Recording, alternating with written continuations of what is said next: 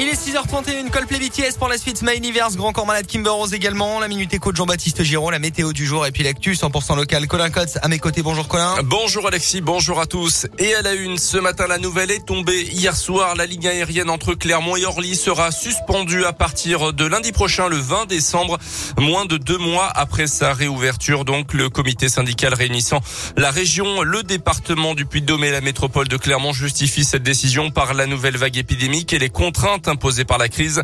La reprise de cette ligne indispensable pour le territoire, selon le syndicat mixte de l'aéroport, sera possible dès que les conditions seront de nouveau favorables.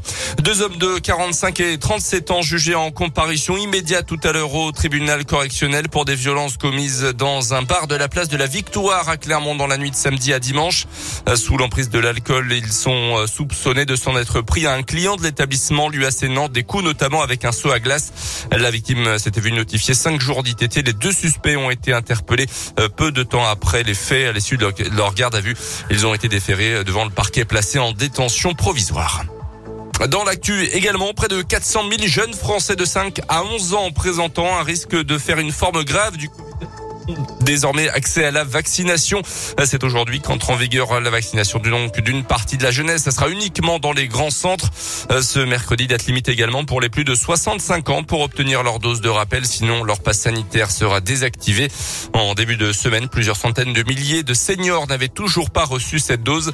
À noter que la France a battu hier un record de personnes vaccinées en une heure, presque 900 000 injections. La mobilisation inédite du monde de la justice aujourd'hui, avocats, greffiers et même magistrats pourtant plus habitués au silence vont défiler dans les rues de plusieurs villes pour dénoncer le manque de moyens dans le secteur judiciaire. Il y a trois semaines, une tribune signée par 3000 professionnels de la justice est publiée dans le journal Le Monde tirait déjà le signal d'alarme. Les sports avec le rugby et pas le temps de ruminer pour la SM battu dès leur entrée en lice en Champions Cup. Les rugbymen clermontois doivent absolument réagir et aller gagner en Angleterre sur la pelouse de Sale à l'occasion de la deuxième journée samedi. Depuis le début de la saison, on parle beaucoup de concentration, de constance et de combat dans les rangs de Clermont. Mais Jean-Pascal Barak mise lui sur un tout autre sentiment pour enfin débloquer le jeu de la SM. On l'écoute. Je pense déjà il est décisif pour le groupe, pour la confiance, tout ça. Si on veut montrer qu'on est une équipe de caractère et une belle bande de potes, il euh, faut qu'on arrive à faire une belle chose là-bas et, même nous pour reprendre du plaisir et de la confiance sur le terrain. Ce qui donne espoir, c'est euh, les entraînements tout simplement, euh, les sourires à l'entraînement et les amis avec qui on s'entraîne. S'il n'y avait plus ça, ben, je pense que plus grand monde jouait au rugby.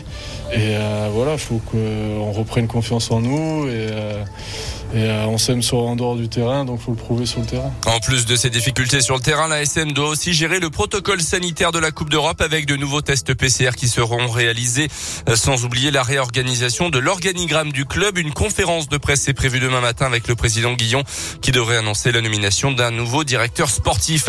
En Ligue 1 de foot, la Saint-Etienne a officialisé hier soir l'arrivée de Pascal Dupras sur le banc, nouvel entraîneur des Verts donc. Les Verts qui sont bons derniers du championnat avec seulement 12 points, il vient remplacer Claude Puel.